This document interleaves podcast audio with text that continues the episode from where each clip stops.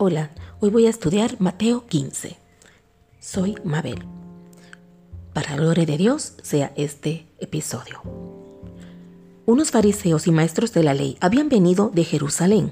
Se acercaron a Jesús y le dijeron, ¿por qué tus discípulos no respetan la tradición de los antepasados? No se lavan las manos antes de comer. Jesús contestó, ¿y ustedes por qué quebrantan el mandamiento de Dios en nombre de sus tradiciones? Pues Dios ordenó, cumple tus deberes con tu padre y con tu madre. Y también el que maldiga a su padre o a su madre debe ser condenado a muerte. En cambio, según ustedes, es correcto decir a su padre o a su madre, lo que podías esperar de mí ya lo tengo reservado para el templo. En este caso, según ustedes, una persona queda libre de sus deberes para con su padre y su madre. Y es así como ustedes anulan el mandamiento de Dios en nombre de sus tradiciones. Qué bien salvan las apariencias. Con justa razón profetizó Isaías de ustedes cuando dijo, Este pueblo me honra con los labios, pero su corazón está lejos de mí. El culto que me rinde no sirve de nada. Las doctrinas que enseñan no son más que mandatos de hombres. Mateo 15,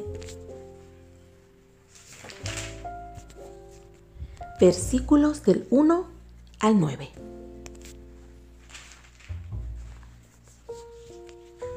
Palabra de Dios. Gloria a ti, Señor Jesús. Se ha puesto bien de relieve que los fariseos otorgaban una gran importancia a la tradición de los antiguos, es decir, a la interpretación de la Biblia. Y aquí había un elemento muy positivo. El Espíritu conserva la verdad en el pueblo de Dios, pero existe siempre el peligro de confundir la inteligencia de la fe que Dios da a su pueblo con las interpretaciones de tal o cual persona.